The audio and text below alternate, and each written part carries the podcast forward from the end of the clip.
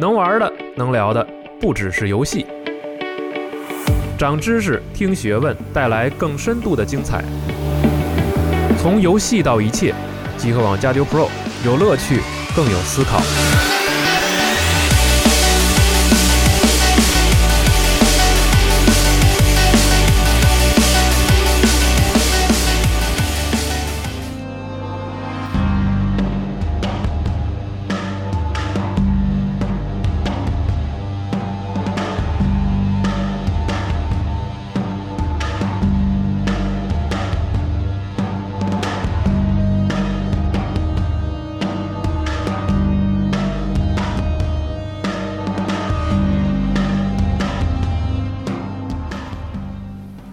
好，欢迎收听最新一期《加六 Pro》战地节目，新闻。我是四十二，哎，我们今天这个继续请来双之木老老师啊，继续书接上文，聊我们这个科幻通识哈，什么到底什么是科幻的这个话题？是的，嗯，也是再次推荐大家看一看这个双之木老师的作品《攻击王子》。嗯，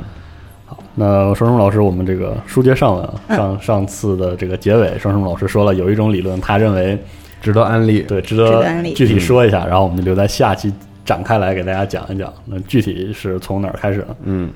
嗯，大家好，就是上一期就是讲了一大堆，基本上想表达一个观点，就是其实没有人知道科幻是什么，对所以嗯，从未成熟，但一刻也没有停止生长。对，慢慢生长，所以就所以就给我铺垫了一个，我就可以按照我自己的逻辑去安利了。这其实是 就是给我自己一个自由度吧。所以今天我给大家挑的其实是一个。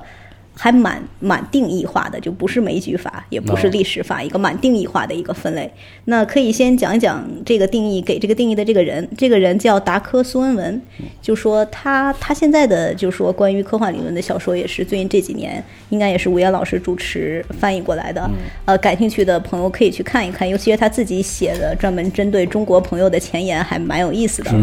这个人是个什么样的人呢？他第一呢，他是个犹太人；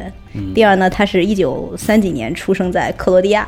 也就是嗯，今年其实世界杯让大家对克罗地亚这个国家有了充分的了解，尤其是看《冰与火之歌》，更让大家对克罗地亚这个国家有了充分的了解。君临哈，对。对，所以就是其实你你，我希望大家对他有一种亲近感。但他比较有意思的就是说，他他其实他这个理论他有一点老，是因为他毕竟是比较早马克思主义那一支出来的。因为其实西方基本上二战后的大部分人是西方马克思主义那一支出来，所以他。文化批评很多都会对对，会讲陌生化这个词儿，这个词儿还蛮常见，就是西方马克思主义。但是我今天可能会跳过这个词，因为这个词有些时候我也不太好定义。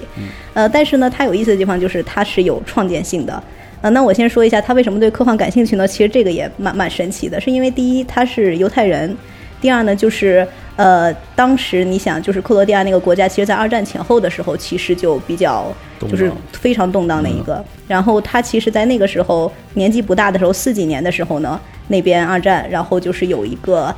纳粹的一个炸弹，其实就在他身边爆炸了。呃然后他运气真的非常好，他就没有炸死。然后他自己后来回忆就说，在那个时候，其实那一个瞬间，其实决定了他以后长久的对科幻产生兴趣，然后做了科幻研究。为什么呢？不是因为那个纳粹那个炸弹背后的科学技术，而是因为他会想到，其实，在可能在众多平行宇宙当中，他他就是死了。哦，他是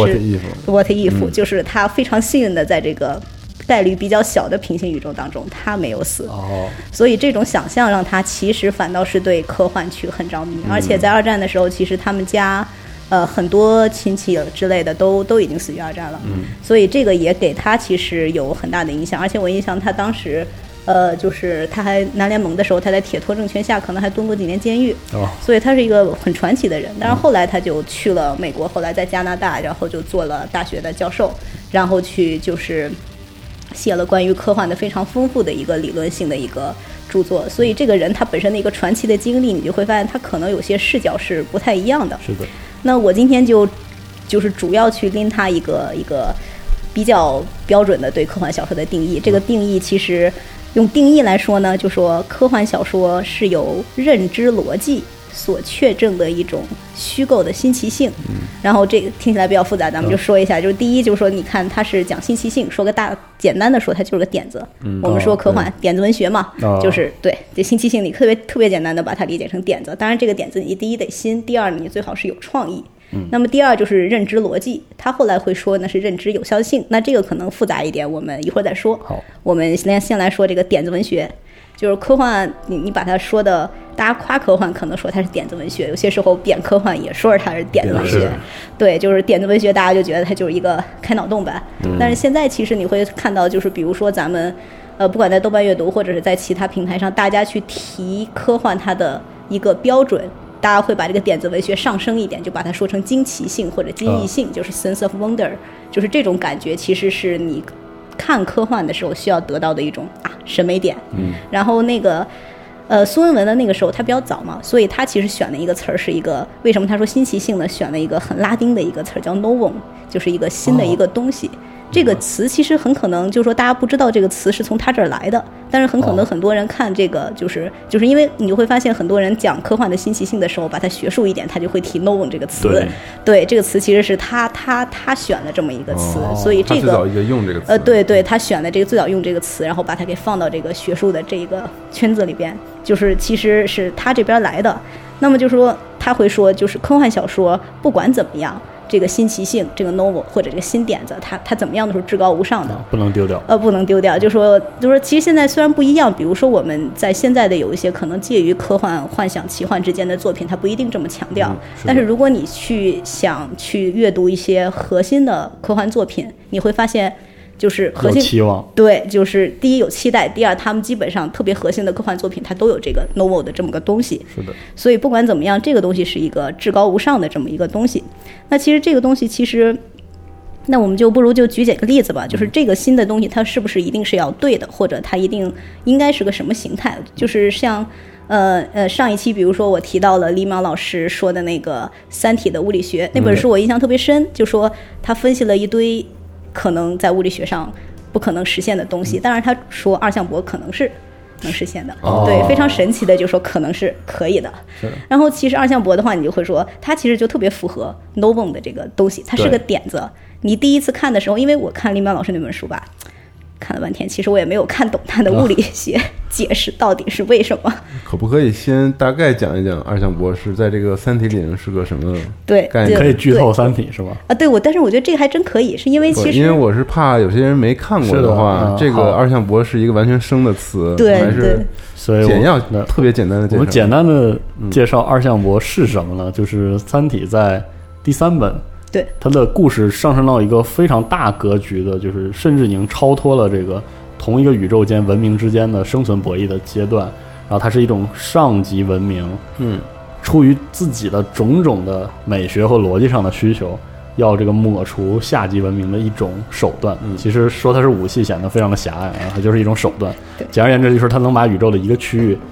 砍掉一个一个维度，对，还能抹平一个维度，然后把简而言之降维打击就是这个把这个所有东西拍拍成一个饼。对对，然后这个说的文绉绉一点，就是它会导致大量的关键信息损失，其实就是杀掉了所有的存在。嗯对啊，客观上看就是一个片儿飞过来，然后这个地图整个地球啪拍到这个对像个煎饼一样摊到上面，然后所有人都死了。对对，就这个挺有意思，就是说，其实你看四十二老师这么一讲，大家其实还蛮形象的，你都不需要知道故事背景，这个东西这个点子就你就一下就被砸中了，听起来有然后种非常不可思议。它可以说是《三体》这个《地球往事》第三本的一个非常核心的点，因为因为《地球往事》这个系列到了第三本之后，它是一个它三本是宏大的格局连续上升的阶段，是嗯告诉你们皆为蝼蚁这个感觉。可以说这个二向步是一个最典型的说高维度到底会高你多少的一种客观表达客观描述算是个具体的点子，非常具体的点。对，而且这种宏大性其实，呃，因为它相当于是高维度向低维度坍缩嘛。嗯其实就是我我周围有一些就是不太看科幻的朋友，嗯看完了以后，其实也都会对二向箔印象很深，嗯而且没有看完对。三体的人，其实你去给他讲二向箔或者看二向箔这个段落，他还是能 get 这个点，就是这个点是非常形象，而且它是很神奇的，是有可能的。是的，然后，所以这就是其实你就会发现，二向箔是个特别棒的一个新奇性的例子，就是它就是很新，但是你可以 get 到，而且它是跟维度相关，而且可以套到社会学上。比如说我们现在满满常用的降维打击这个词，嗯。其实它很直觉，很直觉。呃。但是你第一次看的时候就非常的冲击，对，没错，因为对，其实看科幻小说看的这种所谓的末日型的武器见了太多了，啥样都有啊。第一次见到如此这个对，冷冷冰冰的又充满美感的一种对奇怪的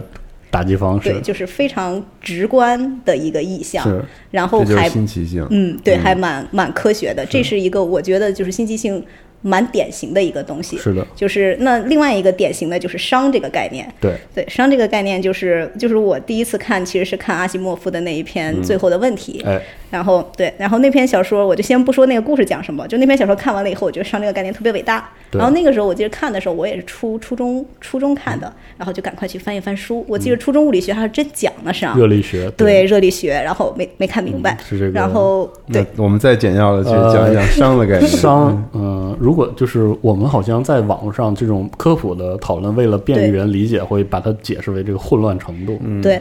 呃，其实我觉得我要展开讲，我也不知道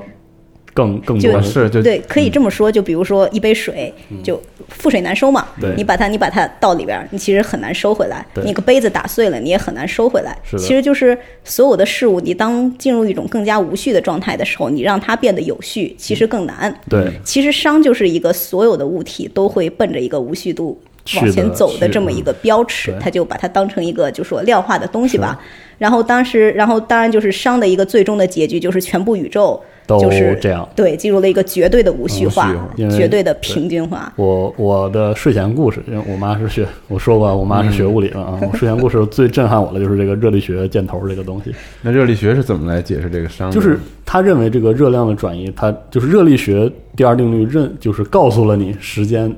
不能回头，啊，熵对就熵的这个方向你是不可违背它的，整个宇宙如宏大如斯，拿它一点办法没法办都没对，有。它是一个非常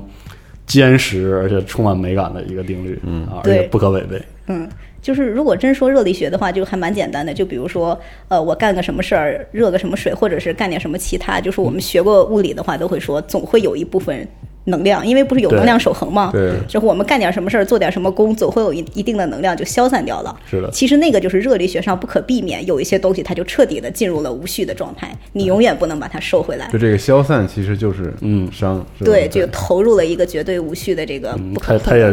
就是告诉我们秩序向这个混沌的一个转变，其实不是不是是说消耗它是消失了，而是它进入了另外一个，就是就是你不也不能说消失对不是消失，对。它不是消失，它就永远进入了一个混沌的状态。对，就是就是相当于你把一个混沌的状态的东西再捞回一个稳定状态，你反倒是会制造更多的混沌。这其实是个啥？你看我们解释这么多，其实是围绕着商的讨论，其实是个特别理论的。我 对，嗯就是大家自行看一下时间轴，或者我我们就不不扯一下这么多了，越说越多，错的越多。是真的，其实读者们也不用特别去揪，因为当时我还后来我还专门搜了一下，就是你会发现高中物理学对熵的定义，然后概率学对熵的定义，都 信息学对熵的定义是你他们说的好像是一个物理的同一个东西，但是从概念上你完全不觉得他们说的是同一个东西。这其实就是熵它最神奇的地方。所以可以读一读这个最后的问题啊。这个最后的问题是这个科幻文学中的经典问题，和那个经典答案四十二是一样的啊，并列的，对一个非常经典的作品。对，我不不行，我还我还是要讲一下最后的问题。是一定要讲这个问题最神的地方，其实就是因为其实这个就一会儿可能会提到，就是熵作为一个点子，你看我们刚才说了半天，嗯并不知道它是什么。对，但是你但凡看过《最后的问题》这本这个特别特别短的短篇小说，你就会深深的被这个伤的新奇性给深深的击中了。对，然后那个那个那个故事挺简单的，那个故事其实就是，呃，就是还真的是二十二十一世纪还是二十二世纪，反正就造出来一个人工智能，然后人就肯定是要去问人工智能嘛，就对。像银河系漫游指南一样，人一定要去问人工智能一点终极问题。是。的然后就是大家闲的没事儿就问人工智能就，因为他们就想到了商，那就说宇宙宇，因为商的最终结局就是宇宙进进入一个寂灭的状态，就是一个热力学的浓汤。对然后最开始是两个维修工、看护工问这个新造出来的人工智能说、怎么办？这个宇宙要寂灭了。对，顺口一问，顺口一问，便一问，然后人工智能严肃的回答：无可奉告，对，资料不足，无可奉告。然后时间线又往后跳，那就是这个时候这个人工智能变得更高级了，像一个星球那么嗯大。然后又有人顺口一问。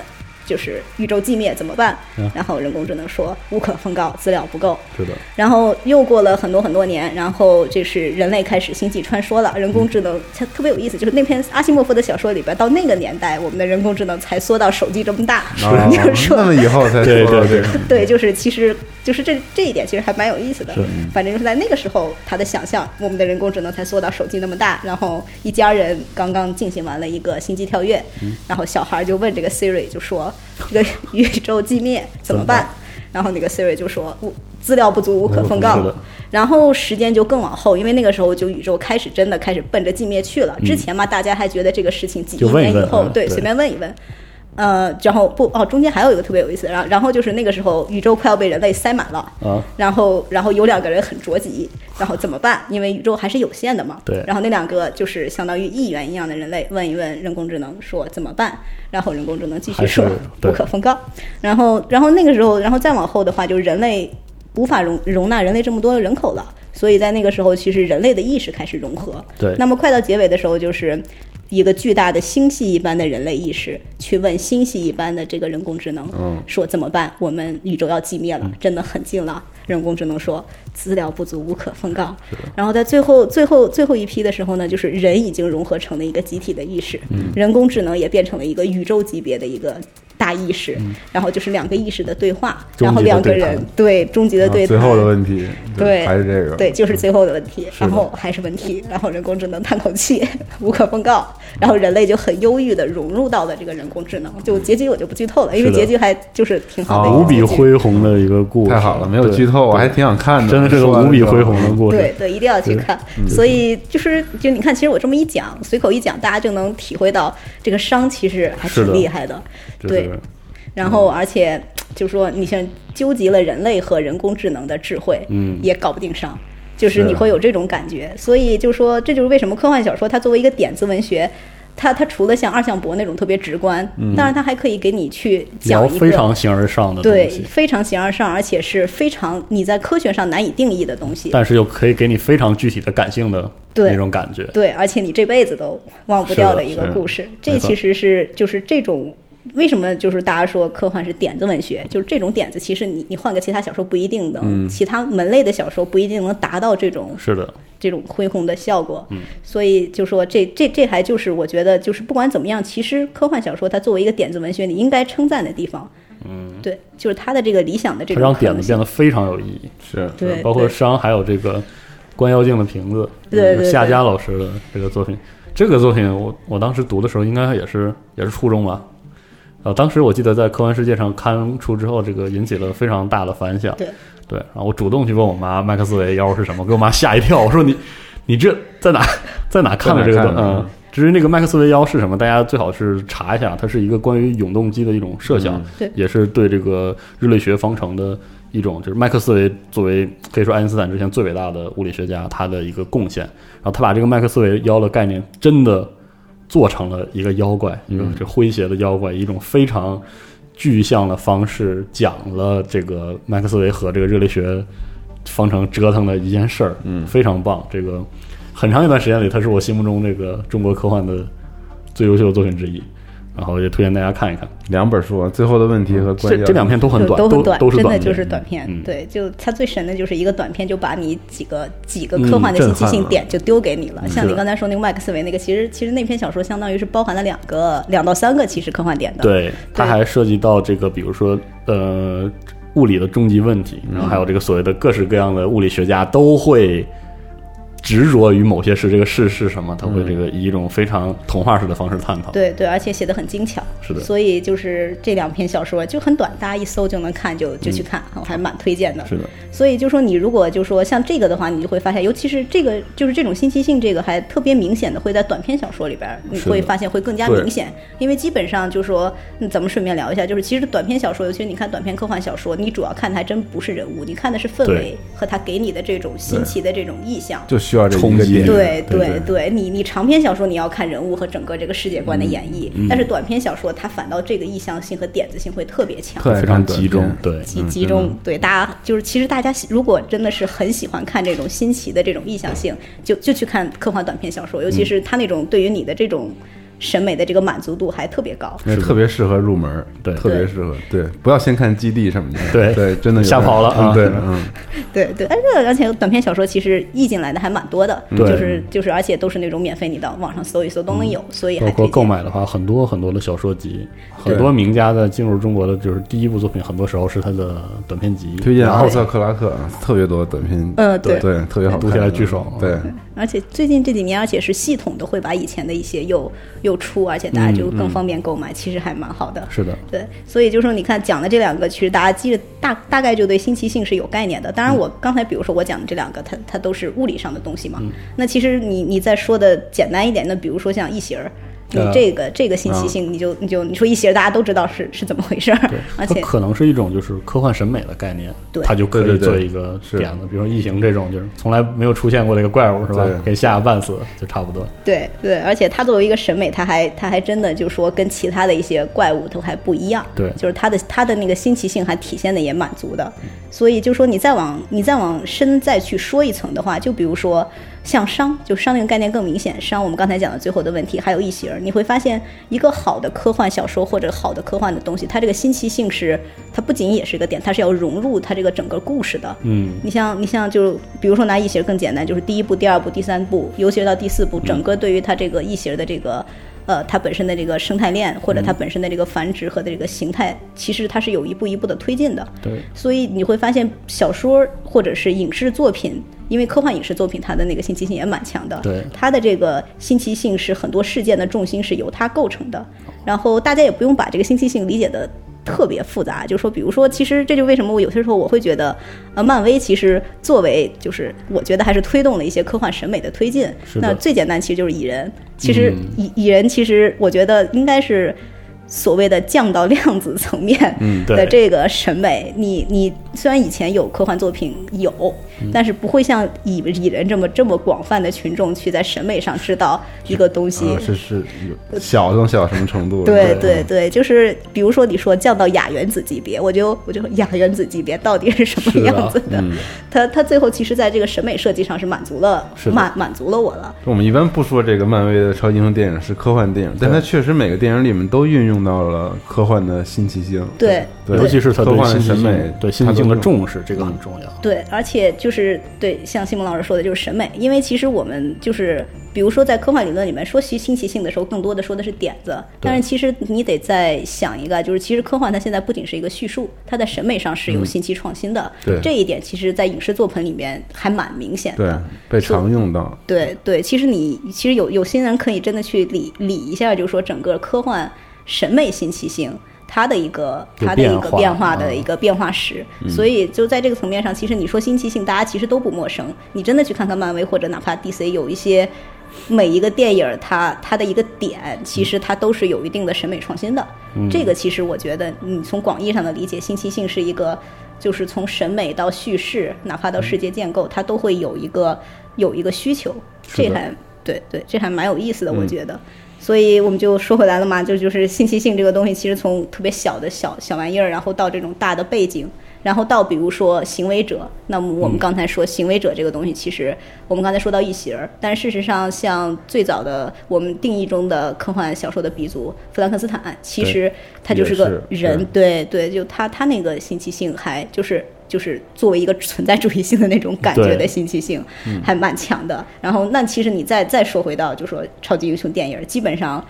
一个人物啊他就是、对你硬要说，就说他是一个人物，他是有新奇性的。对，就是他这个新奇性，你你因为虽然达克苏文文给的是一个。新奇性这么一个很窄的定义，但是你细想的话，其实基本上奇幻和科幻的很多东西，你都能你都能纳得进来。要围绕着这个展开。对对，而且你如果去理解这个作品，理然后你作者去写这个作品，其实你拿这个东西入一为一个入手点，我觉得还是非常可行的。是，哦对，我觉得，呃所以就也是一个标准吧。没有这个东西，怎么能称得上是一个它有方法论的科意义作品？对对，就是我今天还真就是想，就说不要把这个当完全当个定义，但是它方法论意义还蛮强的。是哦，还还真是对嗯对对，就是你只要不把它看得特别窄，你不把它，你不把它纯当成一个点子文学去看，也不把它纯当成一个脑洞去看，它的方法论意义还蛮强的。是是的，对对，这这还蛮有意思。那我们再说，就是新奇性这个东西，呃，你看我们刚才说呃，你像你像二向箔和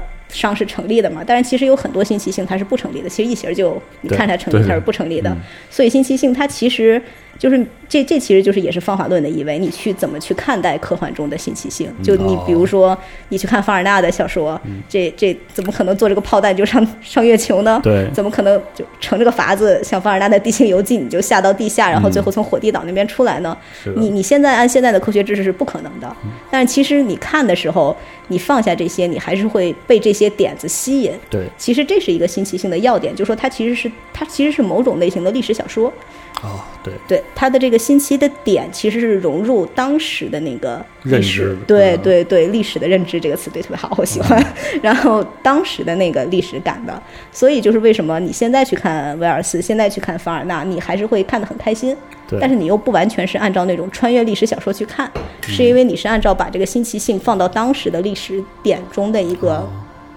感觉，所以就说，就说你你写写，这就是为什么其实我觉得你不管是写还是看，你把它放到历史里边，科幻还是蛮成立的一个点，就是你不要把它看得太窄，你就可以去欣赏它和创作它。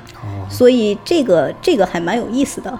嗯、再延伸一个，就说就是很多人其实说科幻是新奇性，就会觉得就说。呃，就说电子文学嘛，但是你会发现，其实你没有办法真正去定义一个新奇性是什么，因为比如说像我刚才说把新奇性放到放到过去的话，它不一定是符合技术的了，嗯。它只能说是符合历史的了。对。所以就说，呃，达克苏文文说特别好的一点，就是说，他说这个新奇性你是不可定义的，每一个小说，就每一个小说里边的新奇性，它成立不是因为我从文学分类学上给了它一个定义，哦，而是因为这个新奇性是只有这个小说都看完了，小说都写完了，你发现这个新奇性融进去了，新奇性才成立。所以每一个小每一个好的新奇性，它是完全是跟这个小说嵌合在一起的。哦，不能单独拿出来看。对，就这这其实是科幻审美点最有意思的地方，是就是它的新奇性是脱离不了小说叙事的。哦，明白。它其实驳斥了我们，其实包括集合有些留言也会提到，就总觉得某个科幻点子不真实。其实我在科幻中不是看这个真实，嗯，我们是看这个新奇的东西和故事合不合的在一起。才是好坏，而不是因为它合不合理。对，是这个不一定是合，新奇性肯定不是说真实和合理。对对那我们就去做科研了嘛。对。是。的。对对，包括这个探讨这个光剑啊，嗯，太空中的这个声响，声响其实都跟这个有关。对。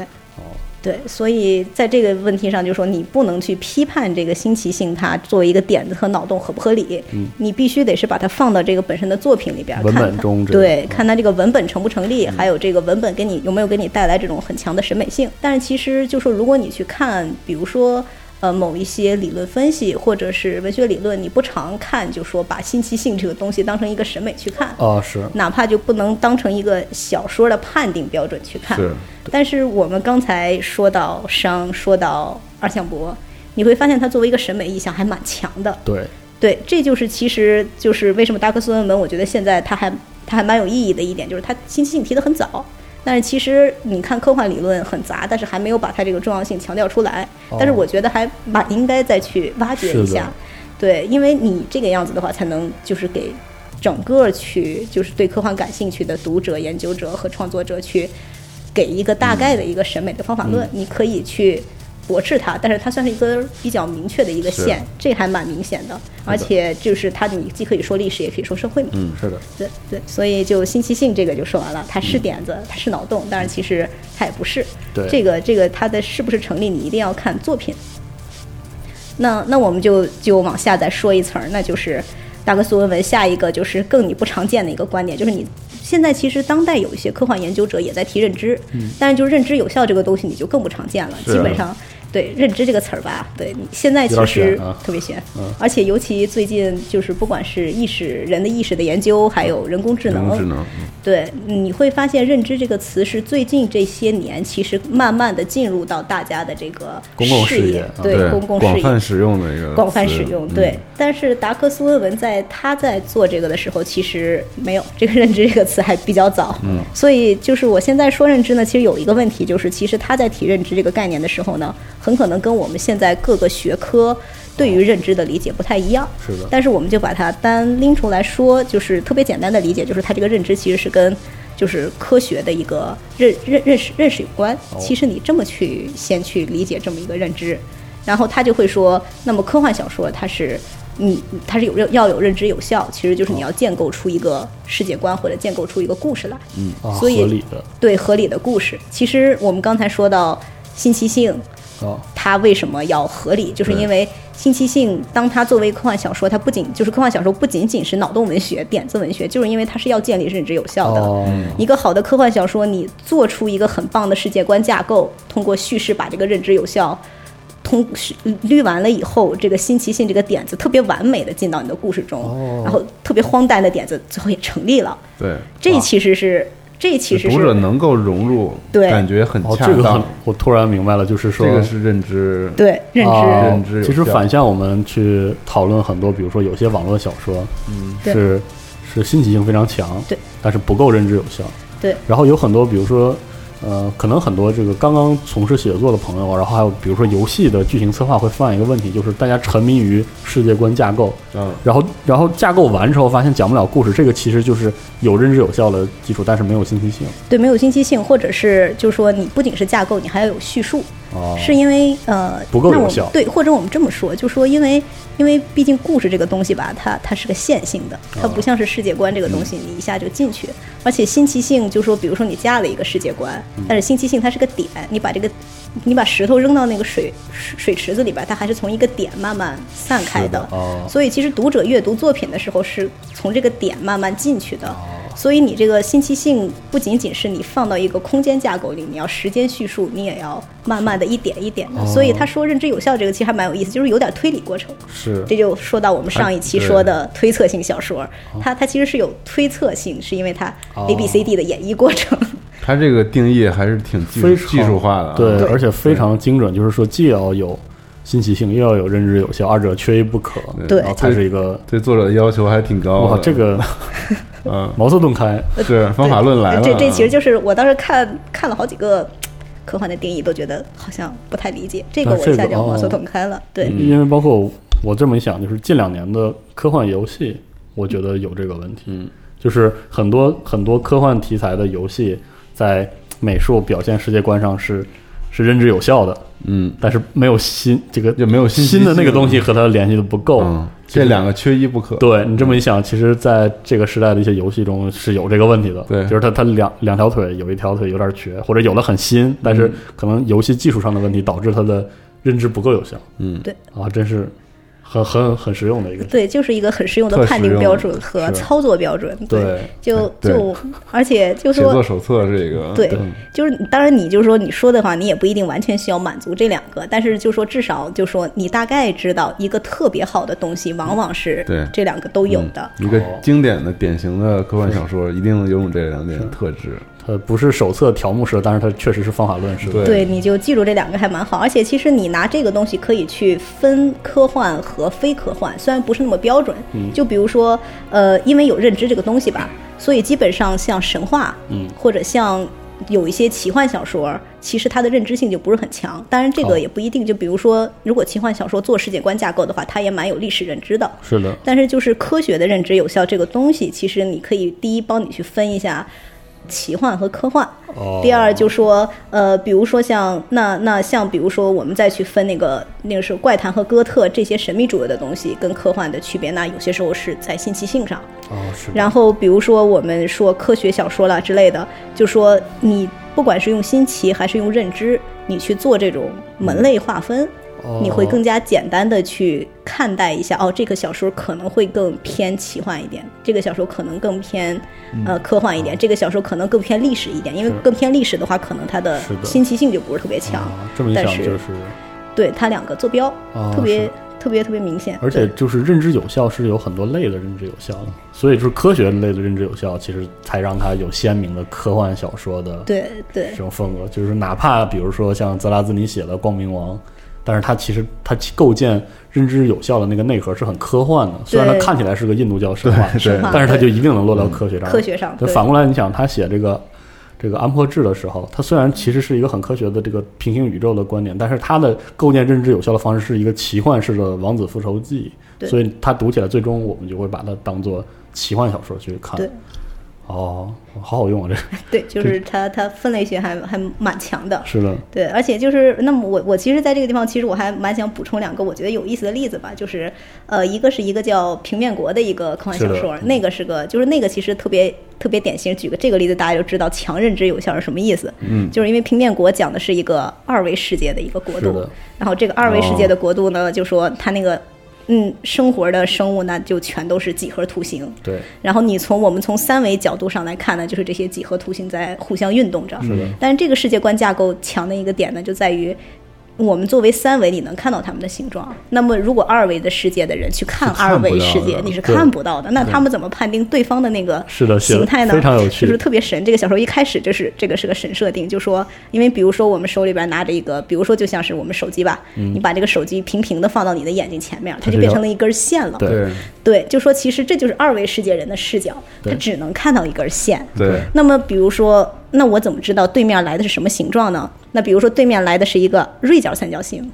然后它边走边转，所以你有些一会儿你就会看到那根线变长了。对，一会儿你哦你用就看到那根线，判对对对，看到那根线变短了。当然，最短的时候就是它最短边嘛。是的，那其实这是，但是锐角三角形是他们这个社会阶级里边最低的一个，不是最低的，是比较低的一个，因为它它那个变化会特别大 对，嗯还有那种不变的，然后怎么看呢？就是它有个透视关系，就是近近的比较清楚，远的有点虚。对然后他说这种方式是一个高阶级的人才擅长的，眼神比较好。虽然都是一条线，但是 你能看分辨你看两边虚，中间这个啊，对它是一个这位，然后那边可能更复杂一些。哦绝了这个非常好看，平面国非常好这个又有认知性又有新新奇性，这对而且这是一个不是个点子，它是个纯一个整个的世界观拽给你的一个感觉。而且它其实是有很强，还有一个很强的认知性，它是有一种思辨性的，就是因为这个作者啊被一个人，就三维世界人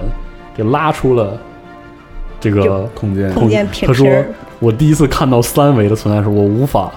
形容，因为因为平面国其实是一个很老的对作品。八就是八几年，一九呃一八几几年写的，，他写的很有那种就是这个维多利亚时期的这个贵族小说啊这么早那那种优雅的对优雅的这个贵族文学的感觉。然后他说我真是形容不了那个，就是我看到一个除就是像各位老爷说，就是我我们除了一条线之外，人居然是一个，这样就是他他突然就不会说面积那个词了，就是他不知道说这个框。没有面积这个概念，对。然后他又反过来，又向这个把他拎起来的人说：“那，嗯，四维什么样呢？”然后这个时候他就有有一种就是三维的这个人的一种辩驳，表现出这个人被认知被维度限制，就是他又反过来，这个博士说没有四维的东西，我不知道。然后反过来，这个作者这个二维的这个图形说：“那既然我都能从二维变成三维，你你凭什么说三维不能变成四维呢？”是。因为人的理解是是。无法他就用一种类比的方式增加维度对。的增加维度，告告诉就是告诉你，我们很可能嗯。会有更多的认知。对。非常棒的小说，对，而且初中的时候看的，对说的，而且而且我觉得那太厉害了吧，特别厉害，对，特别好看。特别厉害。十九世纪就能有这种这这种对对对。这种新奇对新奇性，太棒了就嗯。就就是一个神作，然后而且它不仅是认知嘛，因为它还反映一点阶级问题，就是那里边的那个女性是线段，因为你肯定要想一下这个这个国家的升值，对，那么女性就很危险嘛，因为你线段直直的走过来就会戳死你，所以女性必须得转。其实它整个这个，其实它整个它这个影射那个时代对是影射那个时代的某一些点，而且其实在现代也是有意义的。哇，太有意思了，非常神，这个小说真的绝了，绝了，绝了，绝了！而且就是还有个小动画片儿，就我记着，就是就是你你上网搜应该是有的，但是是个英英英外国人做的，应该是有中文翻译的。那个其实做的不太一样，但是你大概通过那个小动画片儿，你能感感觉觉到嗯对对，特神奇。嗯特别神奇。对，这就真是就是因为刚才我们前刚才提到了二向箔嘛，嗯就是也提到了维度，所以我就觉得一定要把这个放到这儿，就是因为二向箔的一个感觉就是一个点，一个信息性的一个意向的点子。对，但是平面国它是整个给了你一个全认知有效的一个架构，对这这世界观架构特别厉害然后你。就能记住，非常清楚的，嗯，记住它的有意思的点在哪里。然后所以这个并没有多少科学，但是很科幻，对，对而它有一些数理的对内容在里面，对很神奇对对啊，这个作品。嗯，对，而且他就他还真就是你不是那么科学，但是你觉得他特别认知，对，这也是一个点，就是说真的是很几何、很认知而。且他有这个理性精神在里，嗯嗯，又不是这个不是胡闹是的，对，对，然后那，这这作者也是个，我一下忘了名字啊。这作者也是个英国人嘛，你会觉得英国人架这种东西特别强，就这种这种基本构架能力特别特别强。对，然后那那这个就是个这种的认知嘛。然后另外一个我想举的，我还是挺喜欢的一个，就是不用很长，就是就是例子，就是因为现在就是科幻小说，你会发现长篇科幻小说做这个，比如说认知架构的时候，就是这种社会型的还蛮强的。就是比如说现在其实我们乌托邦小说或者像反乌托邦小说、一九八四啊之类的，这些也都是放在科幻小说这个大的门类下的。是的，你就会发现，就是呃，做这种社会认知的架构，其实也是要一个认知有效性。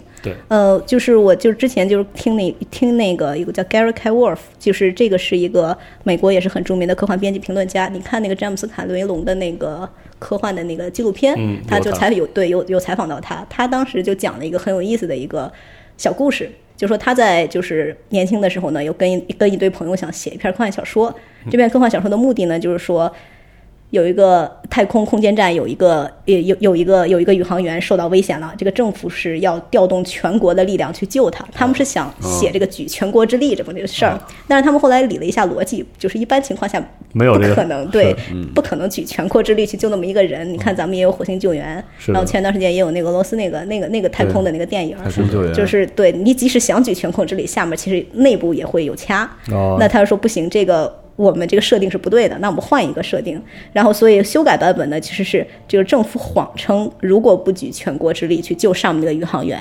不去修那个空间站，那么地球就会有危险。哦然后这个样子就是大家都动员起来了。但是事实上呢，这个科幻小说里面呢，天上其实根本就没有宇航员，甚至连空间站都没有。哦那当然，就做这件事情，我们是有其他的目的的。然后但后来说，这么多年过去以后，他自己重新看这篇科幻小说的时候呢，他会发现，其实举全国之力的这个很多细节写的是有问题的，哦尤其是不符合就是现在和哪怕是当时的有一些东西。但是这个科幻小说还是会被很多人喜欢，就是因为它带了一个。就是它这个对对，而且这个政治的这种隐喻的认知有效性还是很强的，就是就说就是举全国之力，但事实上没有这么回事儿，哦然后是有别有他图这么一个政府的这种运作的这么个逻辑，其实的的隐喻性很强。哦，然后你会发现，你看这篇小说其实就是相对长一些的，然后你去看那个。科幻小说史的话，就是相对社会性比较强的小说，长篇的，最后都反倒是会落到这种社会的认知有效性的这种感觉上。不是技术有效性，对对，当然对，不是技术有效性，但是其实比较有意思的就是我们现在技术已经完全融入社会的这个运作啊了，是一部分对对就是你你真的是我们天天大数据，你这个身份证扫描，你你不能说这个就是。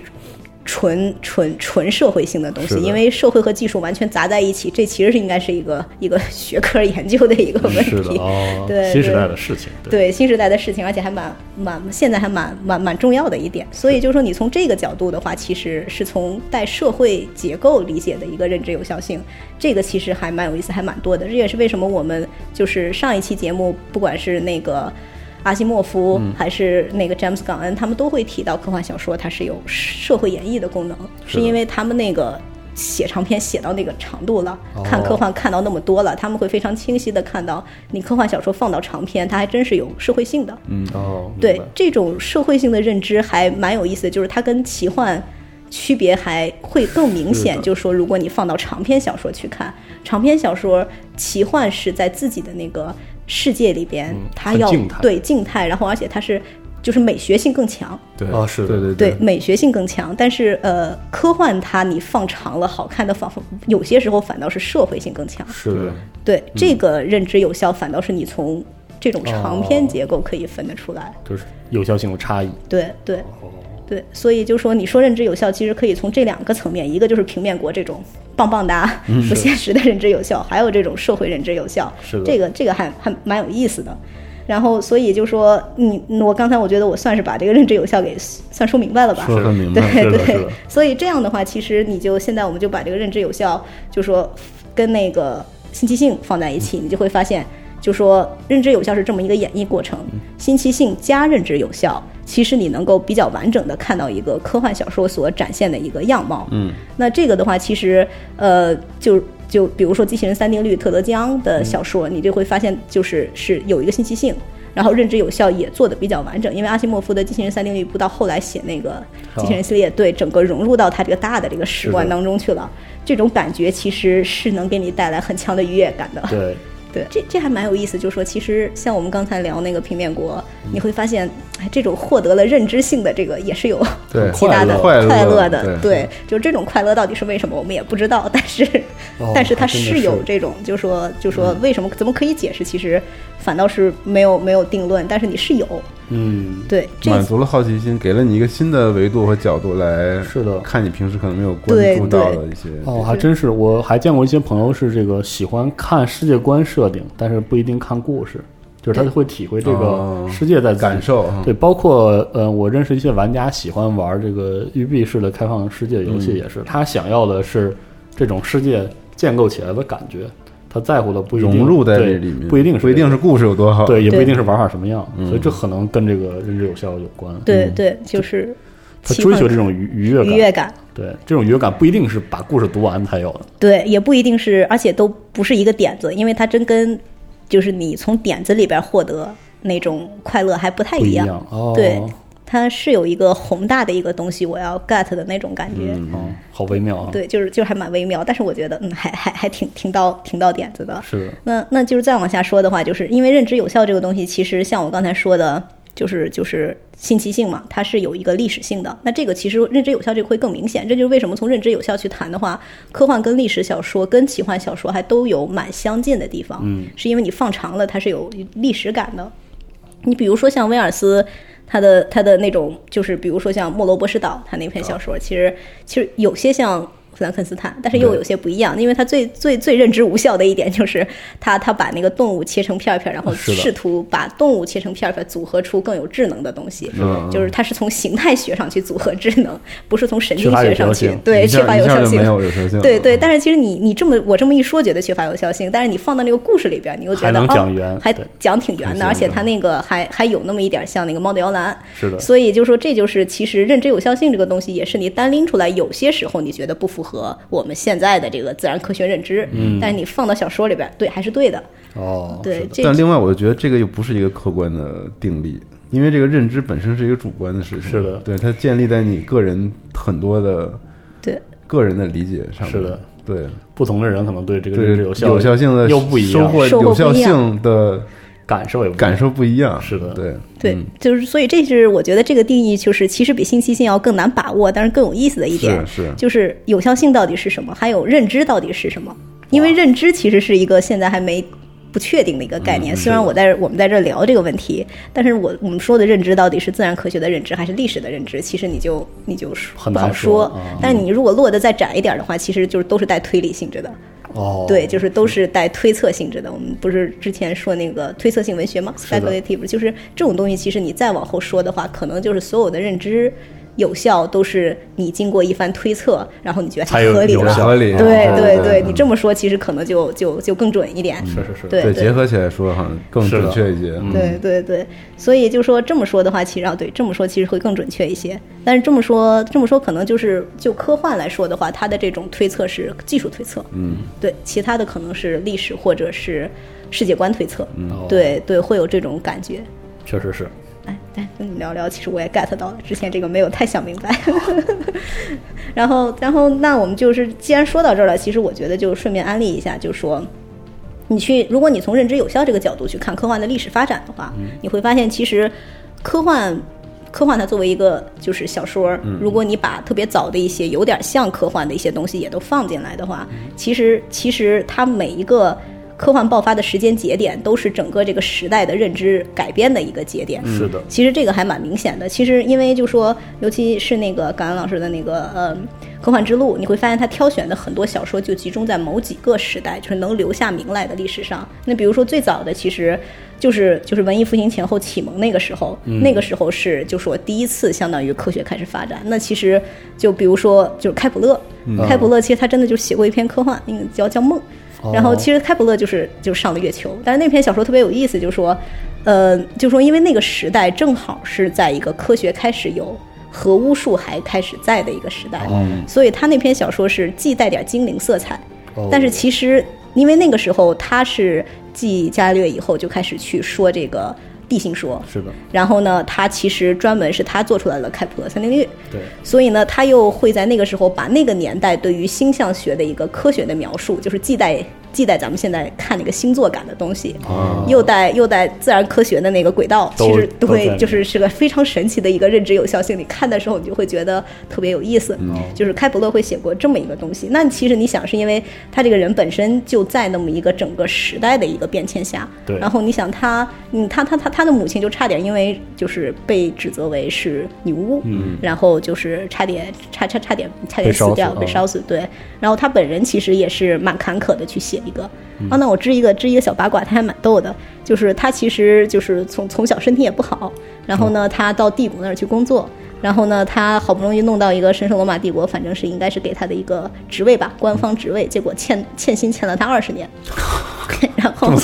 然后他他还二婚，但是那二婚，你想那个时候嘛，所以他一婚二婚加起来有十二个孩子得带。哦啊，这个我知道，对对，他特别可怜。然后，所以他因为是做这个，呃，就是做这个，呃，就是星象研究，所以其实他顺带有一个小副业，就是去给人算命。其实你想，就是嗯其实就占星术士啊占星术士，对，就是其实你会觉得那个年代的这种认知有效性是完全嵌合在他个人的经历里和。他这个年代感的里边的，是的然后你以这么一个角度，你再去看他他写的科幻小说，你就会觉得很有意思。是的，这其实是一个正好是时代变迁的一个节点。嗯，那再往后的话，你就会发现下一个，比如说变得比较大的一个节点，其实就是就是就启蒙往后一点。那个时候，其实我们像乌托邦，就是咱们第一本乌托邦小说是英国的那个莫尔写的。其实你会觉得，啊英英国确实是加世界观 特别有意思的一个国家。是的，对对，然后你就觉得那本小说其实也是最早，其实你看他那个小说真的是带点共产主义架构色彩的那种感觉，所以就说那也是一个那个时候他们开始反思社会应该怎么运作的时候诞生的这么一本小说。正好是这个工人阶级逐渐积累的那个对对对，开始这个时代，所以就说那个时候，如果你从那个角度去看科幻的话，你会发现，当进行一个社会架构的这么一个东西，科幻的一个源头是从乌托邦这边出来的，啊就是我们现在的呃反乌托邦、异托邦，或者是。就是坐个飞船去太空，所有带那么一点社会架构或者反社会架构的，你都可以从乌托邦这个思维对演绎下来。哦嗯嗯，这还蛮还还蛮认知的，我觉得。是的，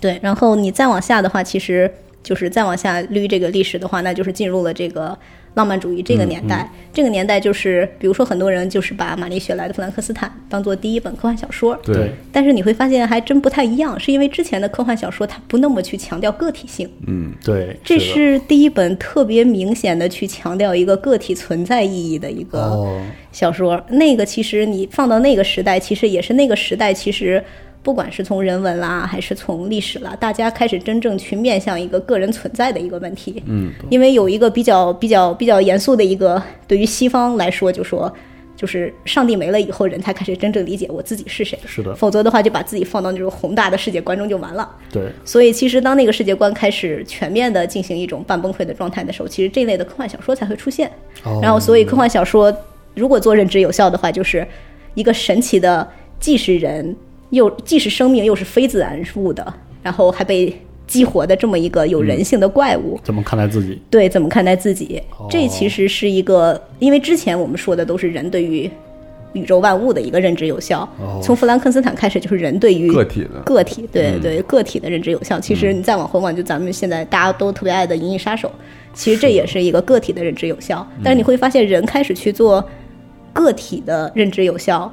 其实是跟时代有关的，因为是在那个时候，大家开始去谈人的存在或者想人的存在。那么，那个玛丽雪莱她作为一个女性，其实她可能会更多的有这种思考，所以才能写出这种东西来。是的，这个其实也是你去理理这个小时代，其实还蛮有意思的这个、嗯这个状态。然后其实再往后的话，就是十九二十世纪。哦然后这个十九二十世纪，我当时看一个说的还还还真蛮有意思的，就是说为什么就是我们十九二十世纪的科幻小说真正开始大面积的发展呢？嗯，是因为早年就是科学技术吧发展再怎么发展吧，还没有那么厉害，人的想象力还足够奔放，我不需要依依照这个技术吧，是的。我也能想。但是十九二十世纪，尤其是进入二十世纪，定型科学的对，一方面是定型，一方面是科学的想象力超过了文学的想象力，啊，是。这是特别明显的一点。那我们现在就更明显了，就是说，这这个还确实确实是，对对。我们现在已经开始觉得科幻小说已经没有现实世界有意思了。对对对，就是科学自然科学发展太猛了。是的，所以就说，至少是在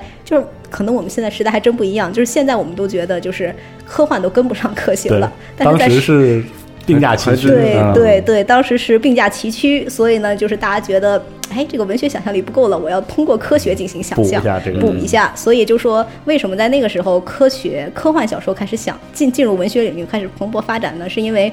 这真的是 人文科学的单纯的想象力不够了，哦人贫瘠的想象力不够了，需要自然科性很难学来补。塑造了。对很难塑造了再加上祛魅的这个对彻底性到这个对时候，对对，你你找点新东西，其实反倒是你一看一看工业革命的这些东西，哇，全都是新奇性。对对对对 对我我我我为什么要拍脑袋想呢？我就写科幻就好了。是的所以就是就是十九二十世纪，为什么科幻小说开始真的成为一个一个潮流，是因为真的是想象力、自然科学和人文科学的这个想象力此消彼长，是的到了另外一个状态了。所以，所以在这个时候，其实凡尔纳和威尔斯才会相继出现，嗯，也就是因为就是那个时候他们是两个真正的是在用自然科学去想的。那其实很多人其实就比如说就是在主流文学这些，其实大家都会更觉得威尔斯其实是一个更偏主流化、文学化的一个作是者。所以就说科幻小说它作为一个偏主流，它的传播和地位的改变其实是从威尔斯开始的，而且也基本上是那个时候。就是印刷这个东西更、嗯更更普及了，就是你你也得依赖于这个，是凡尔纳对凡尔纳的小说更有一种这个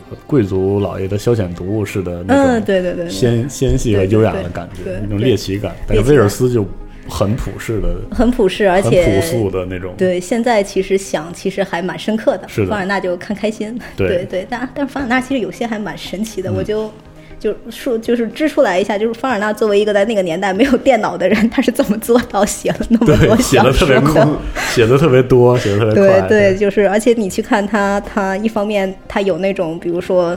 地球到月球啦，然后那嗯个环绕太阳系啦、这种特别硬的，但是他那种风光片儿的那种小说也很多。对对，就比如说地球上的五星期是非洲然后蒸蒸蒸汽屋是印度，对然后什么大木筏是亚马逊，我就觉得他天天坐在屋子里面就把这些都想这些事儿对对嗯，我就觉得他他其实是那个年代特别伟大的个对网文作家时家。代就是充满了猎奇的这种精神。对对对就是那个时代才会有这样的小说。对对，而且对你这么说就是时代问题，也是因为你看凡尔纳，其实因为那个时代就是殖民时代，就是那就新鲜的东西天天都有。对对，你看这个法国殖民和英国殖民，导致了凡尔纳和威尔斯两个人的视野就是其实还蛮开的。是的，对，嗯，威尔斯的那个是是那种殖民感的那种反思，凡尔纳是那种殖民感的抑郁，其实就是两个两两个状态，其实也特别强的影响到了，就说就是这种那个年代科幻小说的一个认知的一个状态上，是的，还还还蛮有意思的，对。而且我觉得信息化的发展肯定增加了所有人的这个认知性，对，对对这些东西的理解，是哦，对对，对就是尤其是要要不然很多人对这些概念完全一点儿点儿是。其实你这么一想概，念都没有，对。对普世化是信息传播你这。么一想，就是黄金时代，嗯。它是一个其实是一个工业时代的一个产物。嗯。然后你会发现，临近信息时代的时候，在工业时代末期，我们就有了新浪潮和对。和赛博朋克运动。嗯，对。就是在信息信息技术还没有发展的时候，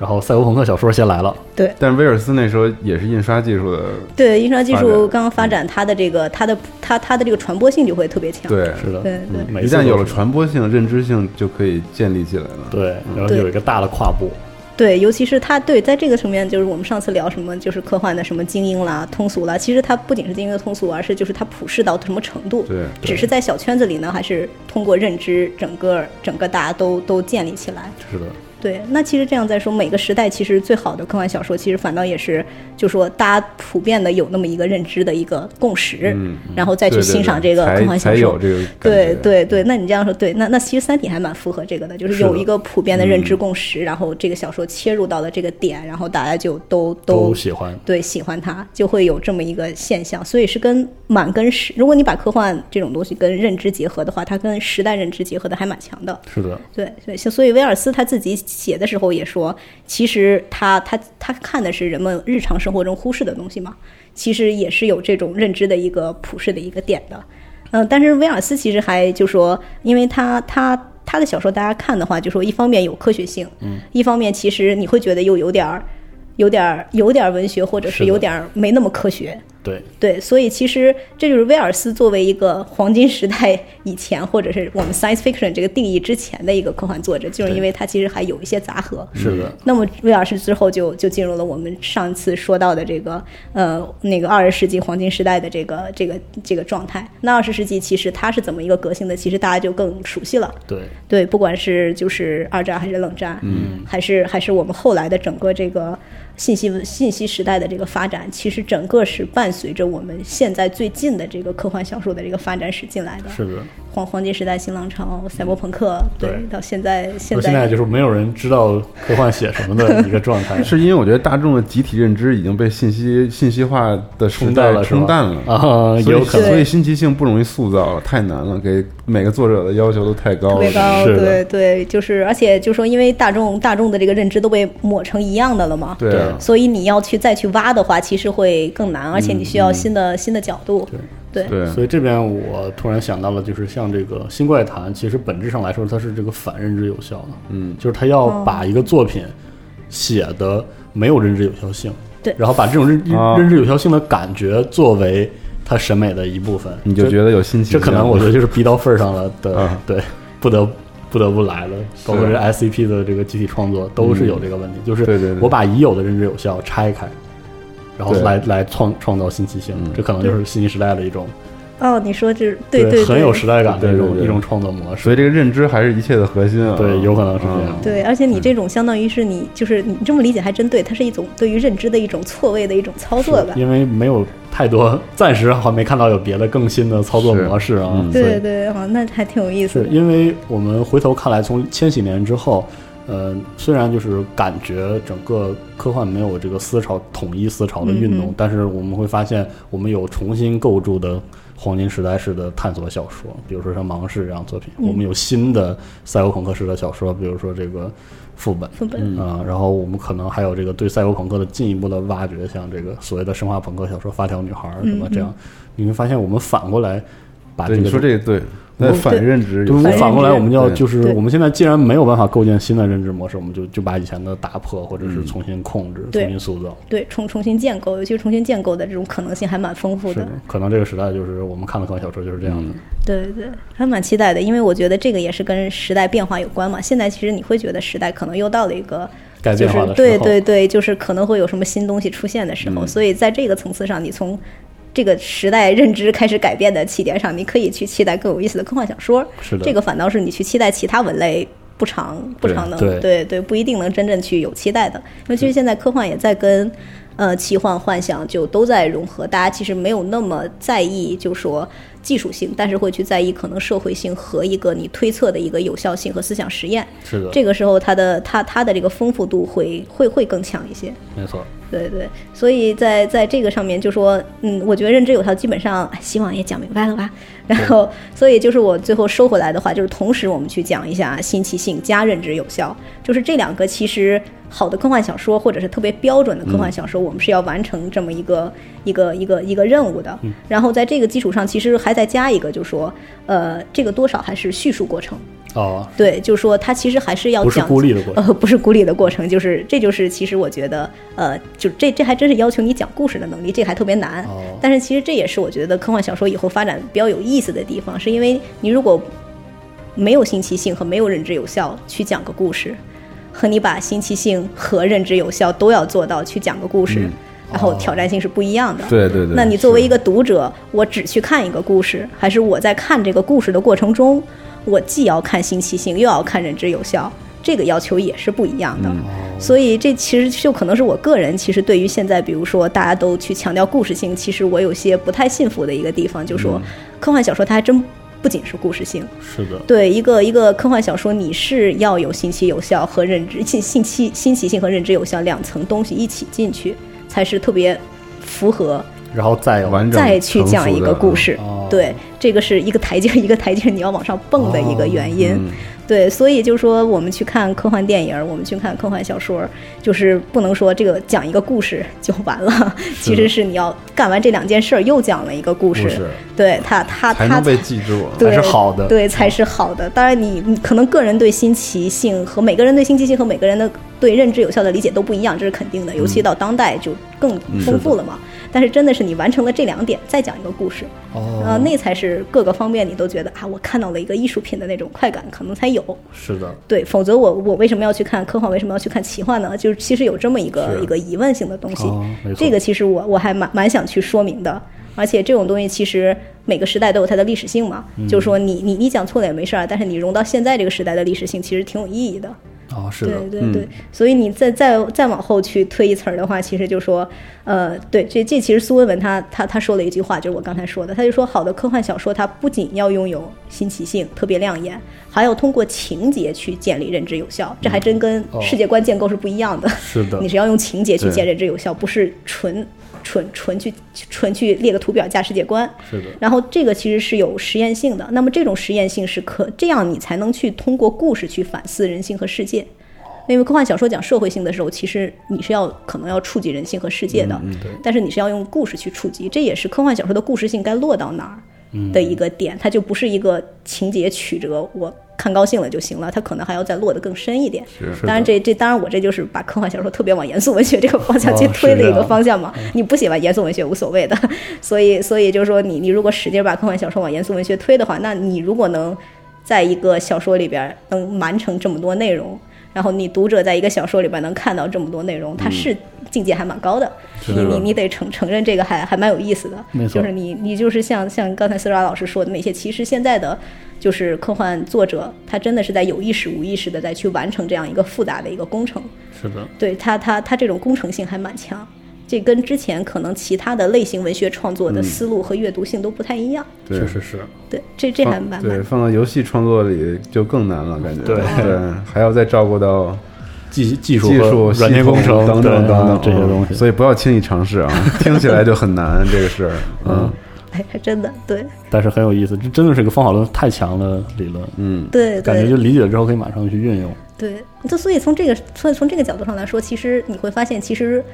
大家其实如果有这么复杂的一个东西，你去挑战的话，其实以后未来还蛮蛮蛮可以期待的。是的，是因为你科幻小说到这个程度，如果你游游戏再更更复杂的话，其实你如果做得好了，其实你会发现以后可能还还会有更有意思的东西。更多对，方法论听起来很简单，实操起来会极其的 极其难困难。好的方法论都是这样。对，是的，嗯，对对，机机机器呢。然后，所以我在这边就最后就就就就结一个语吧。然后就是因为你看，我就是今天是集中卖了一个案例，就是 新奇性加认知有效，就是但是我为什么要卖这个案例，或者是为什么其实大家听到这个会觉得比较新鲜？我也想普及一下，就是因为大家去翻常见的呃文学理论书或者科幻小说呃科幻分析书，你不常去。像达克苏文文一样把这两个概念揪在一起，去给你当一个方法论的东西去讲。但是我觉得这个还蛮有效的，而且很有可能，不管是新奇性还是认知这两个观点，在现在的这个呃呃艺术的这种诗学概念上不强调。这其实也是可能是理论建设上可能有这个有这个小缺陷。所以所以就说为什么就说呃。呃，很早其实呃喜欢科幻的人就会去讲科幻小说应该是一种未来的一种诗学，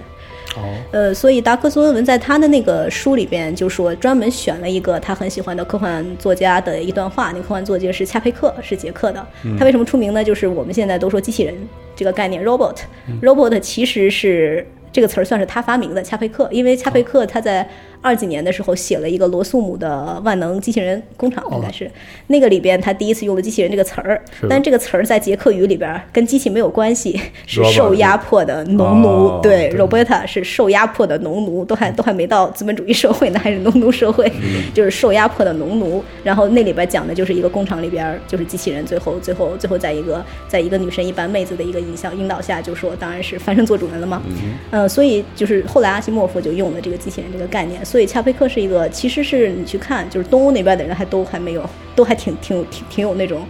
见地的。是的，所以恰佩克他其实就会，他他就说了这么一段话，就是他说，重要的现代科幻小说应该是具有深沉而持久的快乐源泉。他预设了更加复杂和更加广泛的认知，前还这还提到认知了。然后他主要讨论知识和科学哲学方面然后政治的、心理的和人类学的运用与效果，就就就很多 task 就都都需要满足，以及由此而导致的新的现实的失败和演变过程。然后这一段话还说的还蛮早的，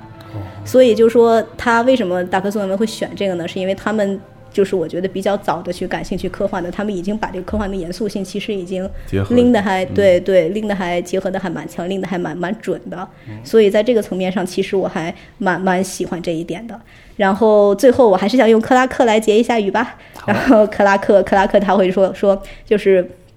我们要做的其实是探究可能的极限。然后唯一的途径其实就是去跨越这个极限，从可能到不可能。这其实是科幻演绎想最终做的一件事情。嗯对，确实是这样，其实就是创新嘛。对，没错，就是创新。你做这个题材就逼着你自己要创新。是的对，对去思考这些问题。好，那我们这期这个科幻通识，下期我们是围绕着一个理论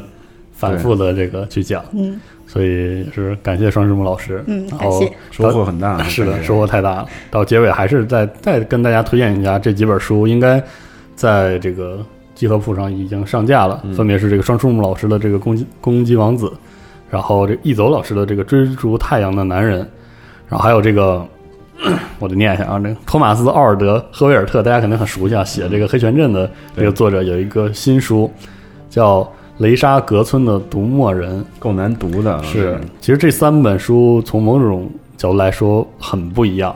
对，但是都符合认知有效很符合我们这期的这个主题，是吧哎，是，可以作为一个某种类似这个课后作业，或者是这个强化自己对这个认知有效理论的这个理解，嗯大家可以尝试着读一读，或者是把这个这种理论套一套各位。